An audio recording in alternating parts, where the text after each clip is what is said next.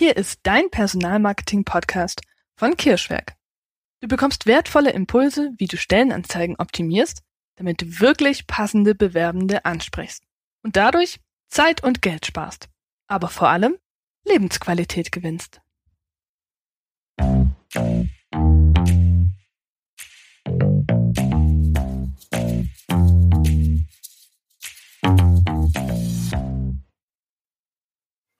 Liebe Elisa, herzlich willkommen im Kirschwerk Podcast. Hallo Nina und herzlichen Dank dir für die Einladung. Ich habe mir die ganze Woche drauf schon gefreut, mit dir heute zu reden. Ja, ich freue mich auch. ähm, Elisa, du bist Data Protection Enthusiast. ja. Wow. ähm, okay, ich versuche es mal auf Deutsch zu übersetzen. Du bist einfach begeistert vom Thema Datenschutz.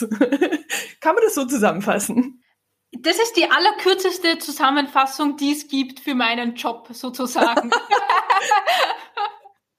Sehr cool. Und vermutlich noch eine der netteren.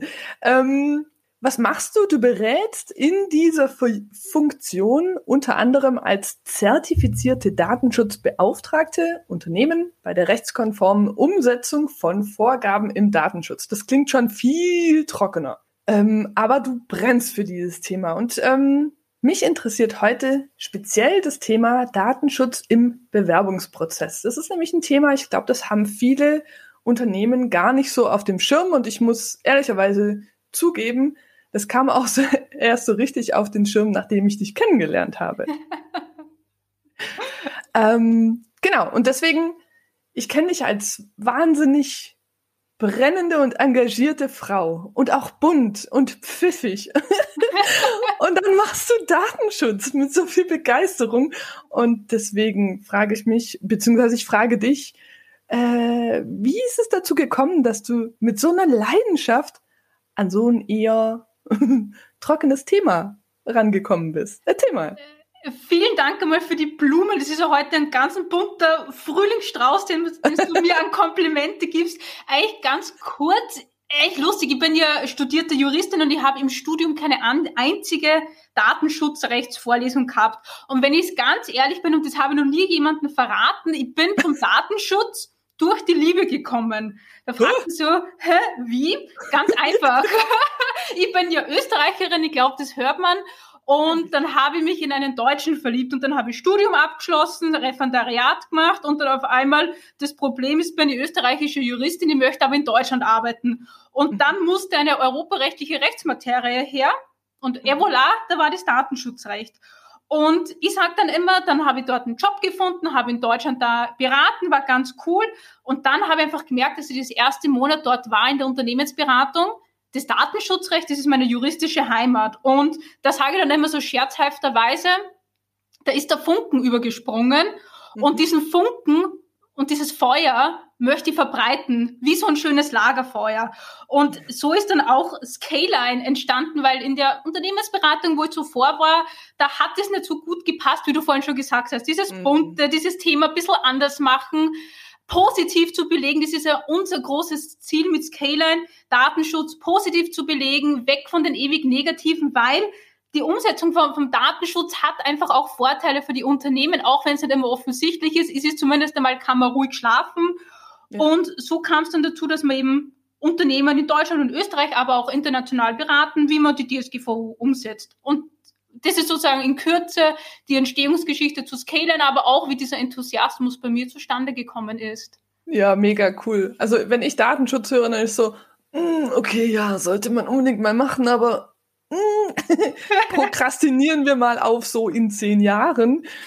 Ähm, ich kann an dieser Stelle auch sehr stolz sagen, wir haben jetzt eine Datenschutzbeauftragte, die sehr bunt ist und die da sehr viel Leben reinbringt. Ähm, sie heißt Elisa. Ich wollte mich gerade fragen, wer das wohl ist. Nein, und das ist cool. Ähm, der Malches äh, vom Kirschweg, der findet es auch mega gut, einfach, ja, einfach das Thema so greifbar zu haben und da auch zügig durchzukommen, sage ich mal. Ist jetzt nicht unser Lieblingsthema den ganzen Tag, aber selbst das kann Spaß machen. Spannend. Eben, und das ist auch sozusagen meine Motivation. Ich möchte das Thema nahbar machen und menschlich, weil im ja. Endeffekt, ich sage immer, Datenschutz, der Begriff ist so abstrakt, aber es geht ja nicht, dass man die Daten schützt, sondern immer die dahinterstehende Person. Und da ja, muss stimmt. man immer mit den Menschen reden und mir macht es einfach Spaß, da einfach auch dieses Bunte reinzugeben, ein bisschen Humor, einfach auch lachen können. Das ist so wichtig. Und so hat sich das dann einfach entwickelt und so, ich sage immer, unser ein bisschen anderes Beratungskonzept. Einfach weil ich auch so bin, weißt du? Ja, genau. Ja, nicht nur das Konzept, sondern euer Auftritt ist ja auch mhm. durchaus anders. Also klassischerweise würde man vielleicht grau und blau so als Unternehmensfarben erwarten. Ihr habt eine andere, glaube ich, ne? Ja, wir haben da komplett eine andere Farbe genommen, so ein knalliges Pink. Das hat wirklich viel Überzeugungsarbeit bei meiner besseren Hälfte gebraucht. Aber ich habe dann auch gesagt, wenn wir das unterstreichen wollen, dass wir anders sind, dann müssen wir auch den Weg gehen. Und ich muss gestehen, das K-Line Pink, das findet sie jetzt auch schon ziemlich oft bei mir im Kleiderschrank, weil das muss ich ja natürlich durchziehen. Stimmt, ich trage auch sehr, sehr viel Bordeaux-Rot. Ob das was mit der Kirsche zu tun hat, hm, man weiß es mm. nicht. okay, wenn wir uns jetzt äh, den Bereich Bewerbungsmanagement mal ansehen. Ähm, auch im Bezug auf Stellenanzeigen gibt es mit Sicherheit Punkte, wo man Fehler machen kann in Bezug auf Datenschutz. Fallen dir da vielleicht welche ein, die ganz klassisch gemacht werden? Ja, der klassischste Fehler ist, dass in den Stellenanzeigen vergessen wird, dass man auf die Datenverarbeitung hinweist. Hintergrund davon ist, dass die DSGVO oder eines der Hauptziele der DSGVO ist eben, dass man Transparenz herstellt und deswegen müssen die Bewerberinnen darüber informiert werden, welche Daten verarbeitet werden, warum und wieso. Und in den Stellenanzeigen kann das ganz einfach dadurch erfolgen, dass man zum Beispiel hinzufügt, nähere Informationen zur Datenverarbeitung im Rahmen des Bewerbungsverfahrens finden Sie unter, dann kann man eine mhm einen Link hingeben und wichtig wäre halt nur, wenn man verlinkt, dass dort die Infos auch sind. Ja. und das habe ich mir schon gedacht. und das ist sozusagen, im da äh, was bei Stellenanzeigen das Wichtigste ist, dass man aus datenschutzrechtlicher Sicht beachtet ähm, und dass halt dann die ähm, Informationen transparent sind, kein mhm. Larifari oder so Standardsätze, sondern einfach, dass man sagt, so sieht der, bei uns der Prozess aus und das ja. passiert mit deinen Daten. That's it. Okay. Das heißt, ähm, könnte ich das auch selber reinschreiben oder brauche ich da schon einen Datenschutzexpertin wie dich? Äh, ich kann für an alle sagen, die Informationen, die drinnen sein müssen, verstecken sich in Artikel 13 DSGVO. Das ist eine Liste, ich möchte es nicht lügen, mit 10, 11, 12 Punkten, die man reinschreiben okay. möchte. Das kann man natürlich selber machen, wenn man es äh, mit einem geschulten Auge drüber geht und äh, vielleicht das eine oder andere nur beachten möchte, dann kann man immer einen Profi nur engagieren und sagen, hey, kannst du mal kurz drüber lesen oder das noch prüfen und mhm. nötigenfalls ergänzen. Okay, schon wenn du mit Artikeln anfängst, dann äh, habe ich die Elisa Drescher im Kopf und sage, okay, mach du das. Ähm, aber gut, man kann das theoretisch selbst machen und sonst ähm, so so mal drüber gucken, kostet ja dann auch nicht die Welt. Und ich, also mir persönlich geht es so, ich schlafe dann einfach viel ruhiger, ja, wenn ich weiß, da hat jemand drüber geguckt, der was davon versteht. Du bist nicht die einzige meiner Mandantinnen, die das schon gesagt hat. Und das freut mich dann immer so. Das ist einfach dann auch meine, meine Motivation für die Arbeit, wenn ich weiß, die Nina und XY und alle können ruhig schlafen oder brauchen nicht Angst haben, dass das ja. Artenschutz-Albtraummonster in der Nacht kommt. okay, das hast du jetzt gerade geweckt. So, so präsent hatte ich es noch nicht. Nee, aber alles gut. Ähm, Warum ist denn das überhaupt so? Also warum werden denn die Daten von Bewerbern auch ganz besonders geschützt vielleicht? Die Frage wird mir ganz oft gestellt und das sage ich dann einfach immer gerne. Erinnere dich einmal an deine letzte Bewerbung zurück. Welche Unterlagen und welche Daten von dir hast du da reingegeben? Und man lässt sprichwörtlich eigentlich die Hose runter. Ja, ist richtig. Vielleicht ein bisschen juristischer ausgedrückt. Man, man legt das ganze eigene Leben offen welchen ja. Berufs habe ich schon ausgeführt, welche Ausbildungen habe ich gemacht, auch welche Gehaltsvorstellungen habe ich.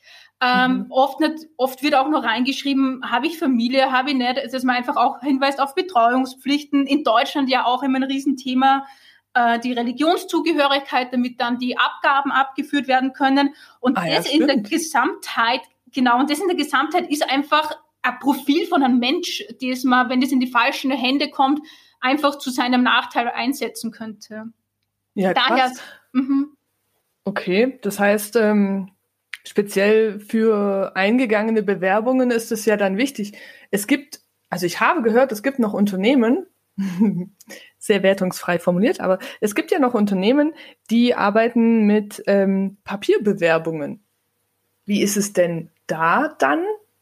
Also muss ich mit denen irgendwie anders umgehen? Muss ich die irgendwie anders ablegen oder keine Ahnung? Weil mit Papier und digital ist ja, ist ja ein Unterschied dann. Oder ist da kein großer Unterschied? Ähm, ja, die DSGVO äh, sagt, es gibt das sogenannte Need-to-Know-Prinzip, äh, das auf gut Deutsch formuliert, niemand soll seine Nase in fremde Angelegenheiten rein, reinstecken. Und wenn ich das dann sozusagen auf Papierbewerbungen übertrage, dann ist einfach wichtig, dass im Unternehmen dann nur jene Leute, die die Bewerbungsunterlagen sehen, die okay. tatsächlich auch am Entscheidungsprozess dabei sind. Aber wichtig wäre dann, dass man die dann irgendwie versperrt, also dass man nicht offen mhm. herumliegen lässt und dass man nicht dann so einen ganzen Bewerbungsstoß in den Mülleimer wirft, sondern wenn man schon Papier hat, dass man es einmal durch den Schredder lässt. Und okay. da ist eine relativ, dass, die, dass, dass diese Schnipsel ganz klein sind und äh, in Klammer, der Schredder soll mindestens P4 haben, wenn man sie denn noch zulegen möchte oder muss. Was ist denn P4? Das ist, da gibt's eine DIN in Deutschland 66933, die, man, die dann sagt, wie groß diese Schnipsel sein müssen in Abhängigkeit der Sensibilität der Daten. Und wenn es Bewerbungsdaten sind, sagt man P4 braucht man. Echt jetzt? Wow! Du hast super cooles Wissen. Ich bin froh, dass du es hast. Ich will es nicht haben, aber mega spannend. Oh Gott, was ist echt? Für sowas gibt es einen DIN? Cool. Ich bin ein bisschen platt jetzt. Okay. Ähm, genau, fahren wir fort in unserer Reise. Die Stellenanzeige ist ja erst der Anfang im Bewerbungsmanagement. Ähm, dann gibt's ja aber im weiteren Prozess einer Bewerbung gibt's ja noch äh, ja, unterschiedlichste Stellen, in denen vielleicht mit Daten nicht so ganz korrekt umgegangen wird. Was begegnet dir denn da am häufigsten? Ja, ich möchte, glaube ich, vorneweg sagen, die häufigste Fehlerquelle ist der Mensch. Es ist aber auch natürlich und die meisten Mitarbeiterinnen in den Unternehmen machen das ja nicht absichtlich sozusagen, dass man dann einfach mhm. mal sagt, äh, es gibt, äh, der Klassiker ist zum Beispiel, dass wenn Gehaltsabrechnungen auch nicht irgendwie durch ein System verschickt werden, sondern nur noch per Post, dass die verwechselt werden. Mhm. Gehaltsabrechnung von der Susi geht an die Maria und das ist dann immer ein Problem, weil da werden relativ viele Daten offengelegt gegenüber jemandem, der das eigentlich nicht wissen sollte. Das nennt man dann auch juristisch betrachtet als Verletzung des Schutzes personenbezogener Daten, einfach mhm. Datenpanne. Das ist so ein Klassiker und da möchte ich auch nochmal sensibilisieren, weil das mache ich an jeder Stelle, wenn ich wo eingeladen bin, wenn so, wenn es so eine Datenpanne gibt. Es gibt eine ziemlich kurze Meldefrist. Man muss so eine Panne innerhalb von 72 Stunden an die Behörde melden meine Mandanten sagen immer, oh mein Gott, das ist ja wie eine Selbstanzeige. Ja. ja, ist wirklich nicht geil, ich verstehe es, aber man muss machen. Und da auch nochmal der Appell, da hat erst gestern Meta, also der Konzern hinter Facebook und Instagram, ähm, von der irischen Aufsichtsbehörde ein saftiges Bußgeld, natürlich noch nicht rechtskräftig, von 17 Millionen Euro bekommen. Holy! Bezug auf so, ähm, so Datenpannen. Aber ganz kurz angemerkt, der Meta-Konzern kann das gut wegstecken. Die haben erst letztes Jahr 225 Millionen Bußgeld bekommen wegen WhatsApp, weil die Infopflichten nicht ganz so transparent sind. Ist zwar auch noch nicht rechtskräftig, aber die haben sicherlich auch da irgendwo mal diese Rückstellungen ähm, angelegt, damit das alles okay. zahlen können. okay, krass. Ja, diese, aber was, was wären jetzt zum Beispiel so Verletzungen? Also du hast ja sogar schon, also wäre das eine Verletzung, wenn die falsche Person die Gehaltsabrechnung per Brief bekommt? Wäre das eine Verletzung, die ich melden muss? Oder, also wie kann ich mir das vorstellen? Ja, es ist insofern, weil man muss sie dann immer vor Gesicht halten, die DSGVO, da geht es immer, welches Risiko hat die betroffene Person. An okay. und für sich denkt man sich, okay, eigentlich halb so tragisch, da steht halt droben, wie viel die Person verdient. Dann mhm. steht aber auch in der Regel nur droben die komplette Adresse, äh, Religionszugehörigkeit, da sind wir wieder im Bereich der sensiblen Daten, mhm. Sozialversicherungsnummern, vielleicht auch eine IBAN. Und in dieser gesamthaften mhm. Betrachtung komme ich leider nicht drum rum, also ich dann immer sage, das ist ein Risiko und wir müssen das melden. Ach krass, echt? Das hätte, also hätte ich persönlich jetzt nicht gedacht. Was mhm. wären denn dann noch so Punkte, wo, wo so jemand Unbedarftes wie ich vielleicht denkt, ja, halb so wild? Ein Riesenthema, gerade auch im Bewerbungsbereich, sind dann auch falsche Berechtigungen. Also gerade wenn man jetzt vielleicht an ein Unternehmen denkt, es hat 50 bis 100 Mitarbeiter, dann gibt es eine Personalabteilung und sagen wir drei verschiedene Abteilungen. Und der mhm. Abteilungsleiter 1 sucht einen neuen äh, Mitarbeiter. Und dann mhm. dürfte sozusagen neben der Personalabteilung aus datenschutzrechtlicher Sicht der Abteilungsleiter 1 Zugriff haben auf die Bewerbungsunterlagen, aber nicht Abteilungsleiter 2, 3. Und wenn die auch zugreifen können und nicht irgendwie in der Entscheidungsfindung dabei sind, dann ist es eigentlich auch wieder ein klassischer Fall von so, ein, von so einer Datenpanne. Ach, was, echt? Mhm. Okay, ist ja gruselig. Das heißt aber, wenn ich das richtig im Kopf habe, also ich meine, ich würde jetzt mal behaupten, ich gehe mal frecherweise von mir aus, das weiß ja niemand. Deswegen, wenn ich es richtig verstanden habe, ist ein Riesenpunkt bei euch zum einen die Datenschutzsicherheit herzustellen und zum anderen auch zu informieren, zu schulen, wo gibt es überhaupt Stolperfallen. Genau, äh, du hast es wirklich ganz toll zusammengefasst. Für mich ist immer das Allerwichtigste, sobald wir auch beim neuen Mandanten das Onboarding machen, relativ schnell Mitarbeiterschulungen zu machen. Mhm weil einfach so viel Stopper, weil es so viel Stolperfallen gibt, mhm. die in der Regel gar nicht so offensichtlich sind. Da geht es mhm. gar nicht darum, dass man sagt, um Gottes Willen, ich traue mir keinen Lebenslauf mehr angreifen, weil da kann ich nur was falsch machen. Das ja. ist gar nicht, sondern wirklich reines Sensibilisieren und okay. äh, auch sozusagen die Abstraktheit von der DSGVO rauszunehmen, weil die Begrifflichkeiten, die verwendet man nicht bei einem Feierabendbier oder wenn man gemeinsam Mittagspause macht mit den Kunden. Ja. Und da einfach auch die Berührungsängste äh, abzunehmen, ist mir immer so enorm wichtig in dem Punkt. Ja, das finde ich jetzt voll gut, dass du es nochmal gesagt hast. Jetzt geht's mir schon ein bisschen besser. Ähm, malen wir doch den Teufel mal an die Wand. Was ist das Schlimmste, was passieren kann, wenn ich da jetzt einen Fehler gemacht habe? Den hätte ich eigentlich melden sollen und ich habe es nicht gemacht. Also wie du vorhin gesagt hast, die Abrechnung von Hans äh, wurde dem Kai zugeschickt oder umgekehrt. Genau, also im Worst-Case-Szenario, ähnlich wie es ist Facebook gegangen ist, dass man, wenn die Behörde davon Wind bekommt, weil sie jemand an sie wendet, dann kann man ähm, Bußgeld deswegen bekommen. Äh, und äh, in Klammer, das Bußgeld sind, können hier sein maximal vier Prozent von weltweit erzielten Jahresumsatz. Das ist halt in der Regel nicht so hoch wie bei äh, okay. Meta etc. das ist ja nur, weil die einfach äh, Milliarden Umsätze haben, dann äh, ist natürlich in Relation gesehen 17 Millionen weniger. Aber, mhm. und das ist es, was gerade in Deutschland ist immer mehr kommt, dass ähm, Schadenersatzansprüche geltend gemacht werden gegen Oha. Äh, das Unternehmen, weil die DSGVO auch so eine Regelung vorsieht. Und mhm. sobald da eine Verletzung eingetreten ist, kann die Person da einfach Schadenersatz begehren. Okay. Das heißt, mein eigener Mitarbeiter würde sich dann oder der eigene Mitarbeiter würde sich gegen das Unternehmen sozusagen stellen und sagen, hier ist ein Schaden entstanden, macht's genau. mal was. Okay. Exakt. Und okay. das Thema ist in der Regel gar nicht der eigene Mitarbeiter, beziehungsweise der dann ähm, der Bewerber, der zum Mitarbeiter wurde, sondern vielmehr abgelehnte äh, Bewerber, ah, okay. die das dann sozusagen ähm, nutzen können, um mhm äh, wertfrei gesagt, etwaige Probleme, die man dann vielleicht gehabt hat, da auf eine andere Art und Weise geltend zu machen. Und ein Riesenpunkt vielleicht ist in dem Zusammenhang auch äh, zur, zur Sensibilisierung. Äh, abgelehnte Bewerber reagieren dann wirklich ganz oft ein bisschen, äh, wie soll ich das jetzt nett formulieren, eingeschnappt und schießen dann auch noch Betroffenenrechte hinter, die nach der DSGVO vorliegen. Das können sein Auskunftsersuchen, ein Löschbegehren oder Widerspruch gegenüber fast allem. Also ich möchte euch dieses dann anhören, echt sensibilisieren. Wenn ja. das ist, reagiert, weil auf betroffenen Anfragen muss man innerhalb von einem Monat antworten. Weil okay. wenn man da auch nicht antwortet dann und die Frist verstreicht, dann äh, gibt's wieder das Gleiche. Es kann ein Bußgeld geben und die betroffene Person kann Schadenersatz begehren. Es ist immer sozusagen diese Folge in der DSGVO. Ah, wow. Okay, war mir so auch nicht bewusst. Ich glaube, dem manches hast du schon viel davon erzählt, aber war mir jetzt noch nicht so bewusst. Okay. Ähm, gut, dann sagen wir mal, ich habe was, ich habe irgendwie was gehabt, ich bin sensibilisiert, ich habe es erkannt. An wen genau melde ich das in welcher Form? Guter Punkt. Ähm, für Deutschland gibt es äh, die Landesdatenschutzaufsichtsbehörden. Das heißt, in jedem Bundesland ist eine eingerichtet. In mhm. Klammer, da kann man auch wieder streiten, ob das sinnvoll ist oder nicht. Ja, Klammer geschlossen. ähm, und ähm, die betroffenen Personen, also zum Beispiel ein abgelehnter Bewerber, kann sich an die Behörde wenden, in die, ähm, die in dem Gebiet sitzt, wo er selber wohnt, also zum Beispiel in eurem Fall an die baden-württembergische.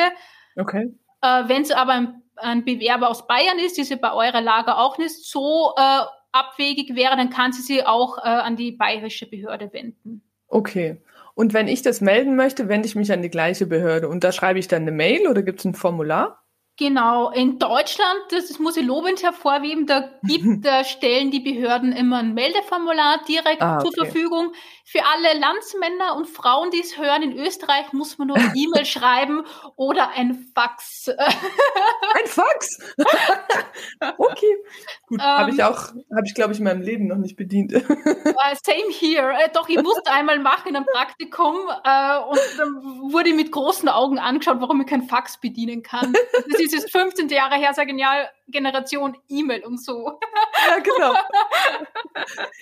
Okay, dann verlassen wir mal den Bewerbungsprozess im eigenen Unternehmen, denn ich kann ja auch eine Stellenanzeige auf externen Plattformen einstellen, zum Beispiel bei Indeed oder bei Stepstone. Inwiefern muss ich mich dort um den Datenschutz kümmern und beziehungsweise was kann ich da denn genau tun, damit ich da safe bin? Ach, das ist eine Frage, die gar nicht so einfach zu beantworten ist, weil es gibt drei verschiedene Konstellationen, die da zur Anwendung gelangen. Das heißt, der, die ganze Power der DSGVO tritt hier zum Vorschein. Ich würde es gerne anhand von Beispielen erklären. Ja, bitte. Ich glaube, das ist viel Chance, Genau. Es gibt ja sozusagen auf die Plattformen auch oft die Möglichkeit, dass die Unternehmen nur unter Anführungszeichen die Stellenausschreibung platzieren und dann verlinken es dann sozusagen auf die eigene Page, wo der Bewerbende dann die Daten eingeben kann. Dann Korrekt. ist es einfach, weil dann ist ja. sozusagen nur das Unternehmen verantwortlich dafür, dass die Stellenausschreibung geschalten hat. Mhm. Dann gibt es aber auch die Möglichkeit, dass die Bewerbenden ihre Daten direkt über ein Formular auf der externen Plattform eingeben können. Ich glaube, das genau. ist auch bekannt. Und da sind wir dann datenschutzrechtlich betrachtet in so einer genannten Auftragsverarbeitung.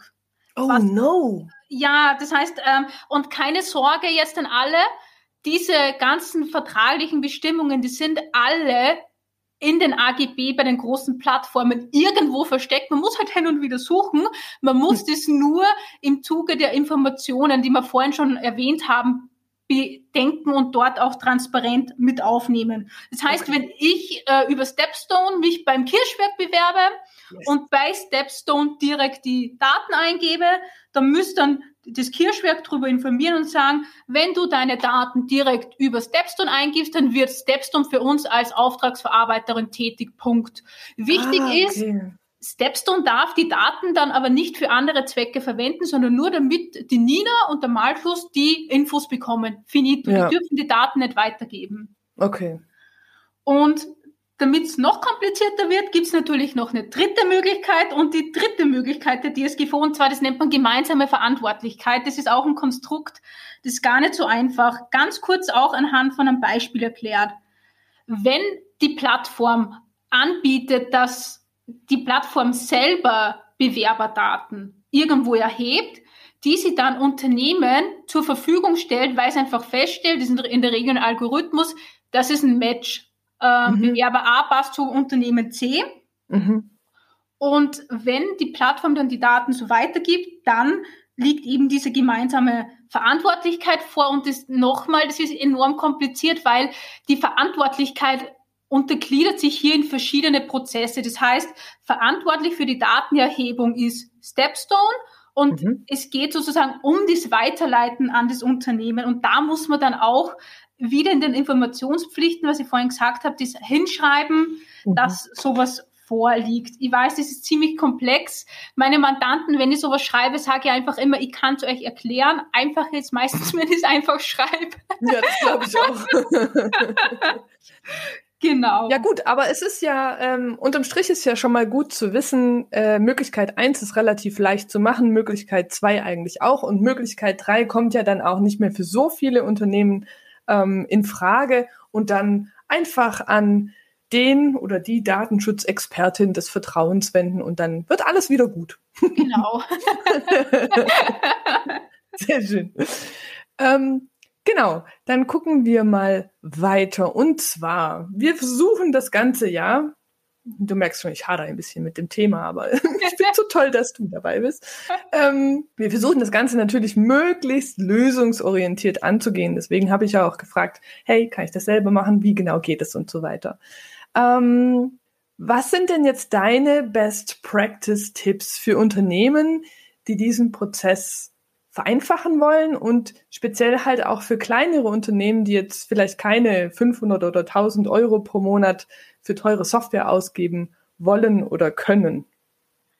Genau. Vielleicht einmal die schlechte Nachricht zuerst. Um die DSGVO kommt man leider nicht drum rum, weil die gilt sozusagen für jedes Unternehmen an sich. Ich glaube, die einfachste und kostengünstigste Variante für Unternehmen, und da kannst du aber dann gern auch noch gern was dazu sagen, weil das seid ihr die Profis, ist wirklich, wenn man sagt, man erhebt die Bewerberdaten direkt über die eigene Page. Mhm. Weil dann braucht man sich nicht Gedanken machen, liegt dieser Auftragsverarbeitungsvertrag vor, mm. wie mhm. muss ich darüber informieren, sondern ich sage immer, keep it as simple as possible. Und dann äh, wird es auch datenschutzrechtlich immer einfach, äh, einfacher. Und wenn wir es generell sozusagen, es gibt ja auch spezielle Software für Datenschutzmanagement.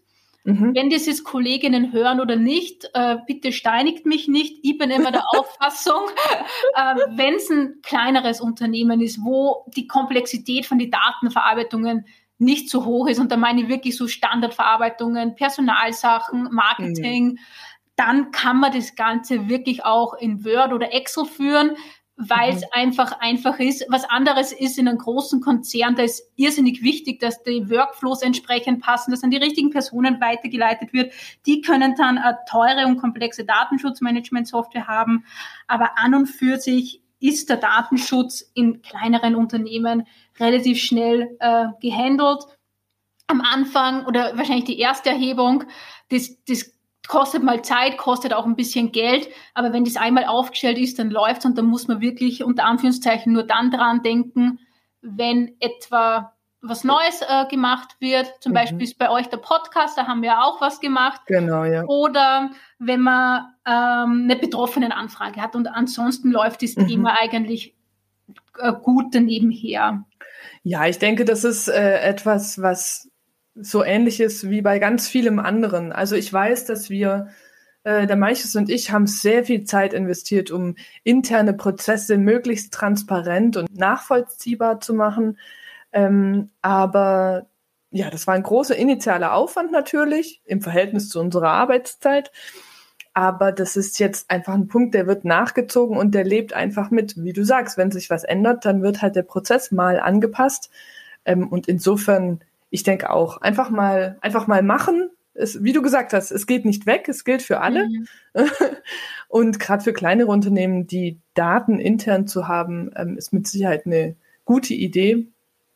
Zumal auch die Kommunikation dann einfach direkter ist. Und das mhm. gibt auch den Bewerbenden dann schon wieder ein gutes Gefühl, wenn sie da eine persönliche Rückmeldung bekommen, anstatt eine automatische, vielleicht von einem System. Sicherlich eine gute Idee, von beiden Aspekten her gesehen. Mhm. Dann schließen wir doch mit einer großartigen Neuigkeit, nämlich ich habe jemanden eingestellt und das ist mein Wunschkandidat und ich bin so glücklich. jetzt habe ich ja immer noch die Unterlagen von der Bewerbung. Wie gehe ich jetzt mit denen um? Genau, da müssen wir ein bisschen unterscheiden.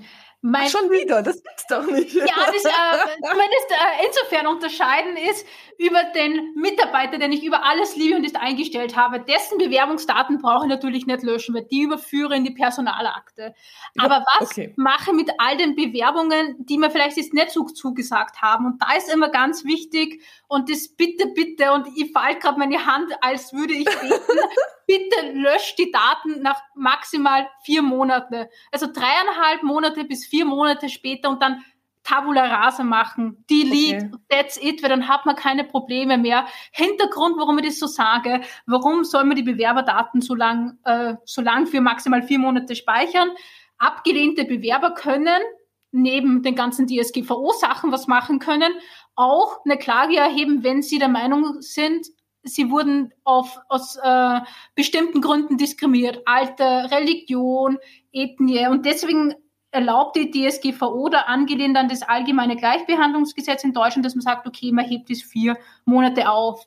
Und mit meinen überglücklichen Mitarbeiter, da muss ich dann nur mal drauf aufpassen, weil es gibt in Deutschland auch einen Paragraph, der das ganze Themenkomplex Beschäftigtendatenschutz angeht.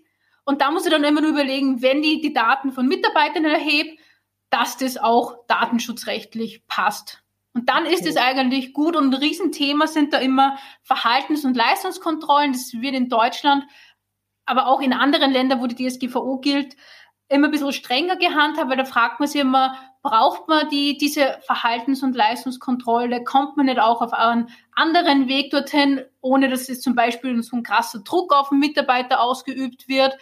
Ein anderes Beispiel ist dann auch, äh, das ist eine Sondernorm, die in Deutschland gilt. Wenn ich zum Beispiel eine Einwilligung von meinen Mitarbeitenden einhole.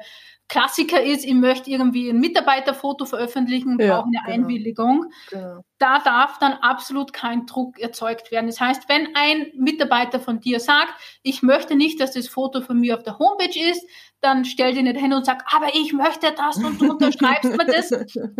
dann äh, hast zwar die Unterschrift, aber im Falle des Falles kann er, wenn er, wenn er das behauptet und die Behörde glaubt ihm, dann ist die Einwilligung flutscht. Das heißt, du hast keine Rechtsgrundlage und hast wieder ein Problem.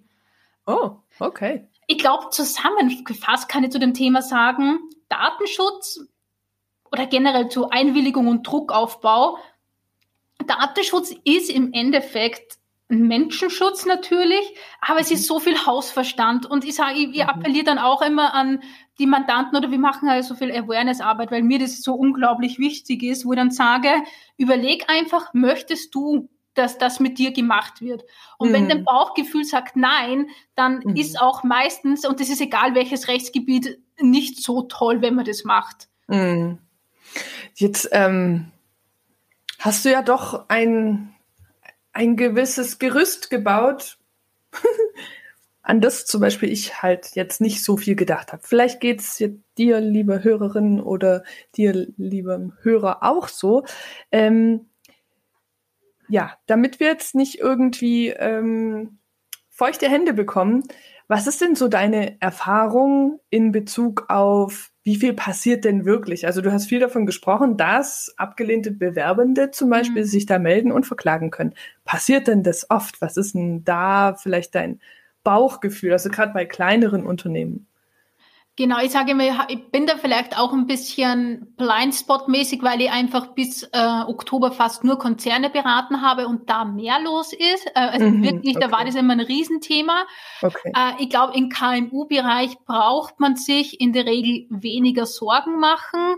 Genau. Meistens ist im Endeffekt äh, wird, und das sage ich ungern, es ist einfach eine menschliche Verärgerung, wo dann das wirklich, ich finde mhm. die DSGVO so wichtig und Datenschutz so wichtig, wo dann einfach das instrumentalisiert wird, damit ja, man okay. jemanden das Leben schwer macht. Und an alle Landsmänner von mir und Landsfrauen, es ist ein irrsinniger Unterschied zwischen Deutschland und Österreich. Ich bin immer wieder platt, allein in der Beratung und auch in der Sensibilität, ähm, was das Thema angeht. Und ich glaube, die Österreicher, Österreicherinnen lehnen sie nur ein bisschen zurück, weil es in Österreich nur eine Behörde gibt und ah, okay. die einfach so viele Verfahren hat, weil äh, auch die äh, NGO von Max Schrems in Wien sitzt und die ganz viele Musterverfahren über die Behörde dort lässt, dass die, glaube ich, kaum Kapazitäten frei haben, um sich um andere Sachen zu kümmern. Ähm, okay. Was natürlich für uns super ist, weil die immer ganz viel äh, Präjudizialarbeit machen, dass man okay weiß, wie das läuft, aber natürlich die kleinen Unternehmen oder die kleineren Unternehmen können sie zurücklegen. In Deutschland ist das anders. Also da gibt's wirklich proaktive Schreiben von den Aufsichtsbehörden, ah, da gibt's Anfragen von den Behörden, wo man dann in der Regel zwischen zwei bis drei Wochen antworten muss. Daher mhm. auch die Antwort da einfach auch schauen, wo man sitzt und ähm, ähm, vielleicht das Thema auch nicht immer zu easy peasy nehmen, weil ich sage immer, die DSGVO wird jetzt bald vier Jahre alt, also das in Kraft ist, mm. sechs Jahre sozusagen, seitdem sie draußen ist. Und ich glaube einfach, die Behörden waren zwei Jahre lang mild und mhm. jetzt glaube ich, ähm, wenn man sich dann nochmal in die Lage von einem Sachbearbeiter oder auch Juristen oder in den Behörden versetzt, dann denkt man sich dann, glaube ich, auch, ja, nach vier, fünf Jahren könnten es doch die Leute wissen. Und ich glaube, diese Schonfrist ist, äh, um jetzt die Jägersprache zu bedienen, langsam vorbei. Ja, das kann ich mir auch gut vorstellen. Also ich habe auch gehört, dass halt dann Behörden vielleicht jetzt bei kleineren Unternehmen, dass es da vor allem auch darum geht zu gucken, ähm, wird denn da schon was gemacht? Und selbst wenn es nicht ganz perfekt ist, dass genau. es dann genau. auch nicht dass sie dir dann auch nicht unbedingt jetzt was aufdrücken, sondern dass es halt darum geht, hey, die möchten sehen, du bist bemüht, das richtig zu machen, oder? Genau, äh, das okay. ist auch äh, im, gerade in kleineren Unternehmen der Fall. Äh, das Wichtige ist, das sage ich immer oder habe auch vor kurzem in einem anderen Interview gesagt, wenn ein Behördenschreiben kommt, holt euch wirklich Unterstützung von einem Profi und beantwortet nur die Fragen, die euch gestellt werden und reitet euch nicht selber nur in das, in das eigene mhm. Verderben, indem es mehr sagt, als eigentlich gefragt werdet. Das ist mein Riesenrat okay. immer. okay, das ist auch so ein Juristenrat, glaube ich. Absolut. Okay, cool. Ja, mega spannend. Ähm, ich denke, ich habe so ein bisschen die Berührungsängste verloren, ehrlich gesagt, weil ich mich da auch äh, und das gesamte Kirschwerk einfach super gut aufgehoben fühle in, in deinen Händen. Ähm, zum Abschluss stelle ich immer noch mal eine, ja, eine besondere Frage. Und zwar, welchen Tipp oder welchen Ratschlag hast du jetzt für meine Hörer, für meine Hörerinnen, ähm, die auf der Suche nach Personal sind und im Thema Datenschutz und Bewerbermanagement auf der sicheren Seite sein möchten, was sollten Sie unbedingt vielleicht direkt im Anschluss tun?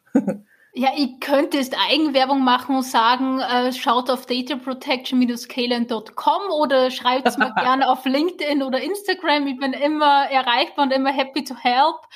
Ähm, nein, Scherz beiseite. Es gibt äh, da draußen so viele tolle Datenschützerinnen, Datenschutzbeauftragte. Wenn ihr euch unsicher seid, fragt euren Anwalt des Vertrauens oder euren Datenschutzjurist des Vertrauens. Wir sind immer froh, wenn wir helfen können. Und im Endeffekt, Datenschutz ist eine Compliance-Disziplin und da geht es darum, dass man einfach, bevor was passiert, die Maßnahmen mhm. trifft, dass eben nicht passiert. Und wenn das jemand beherzigt oder sich einfach denkt, die möchte das Thema angehen, mhm holt euch den Rat, es kann euch nur wirklich dienen und eurem Unternehmen. Okay, das heißt, man kann einfach dann auch mit einem, einem Datenschützer, mit einer Datenschützerin einfach mal einen te kostenlosen Termin ausmachen und sagen, schau mal, grob sieht's bei mir so aus. Siehst du da irgendwo Potenzial, dass man, dass da irgendwo eine Lücke wäre, oder? Man kann es einfach mal äh, grob beleuchten lassen. Ja, auf alle Fälle. Ich meine, es gibt es einen unterschiedlichen Zugang. Ich habe bei uns immer den Zugang, bevor wir jemanden onboarden, äh, einfach auch mal länger zu telefonieren, gerne okay. auch per Videotelefonat, dass man mal sagt, okay, erklär mal, was ist euer Geschäftsmodell, okay, wo könnte es bei euch problematisch sein. Dann natürlich, wenn man die Erfahrung hat, stellt man halt dann nur kritische Rückfragen und dann kann man einfach sagen, okay, die Punkte und die Punkte gehen wir als erstes an. Ich sage dann immer ganz gerne, glänzen auch nach außen. Das heißt, dass man die, die ersten Punkte, wo ein Kunde oder ein Bewerber auf die eigene Page kommt, dass das alles passt und die internen okay. Dokumentation das muss ich jetzt ein bisschen leise sagen, das kann man ja dann alles nachziehen, aber alles zumindest nach außen zuerst mal machen. Ja klar, aber das sind ja auch die ersten Angriffspunkte. Das macht genau. ja durchaus Sinn. Und sich dann eben äh, voranzuhangeln, alles auf einmal, äh, kann ja auch niemand leisten.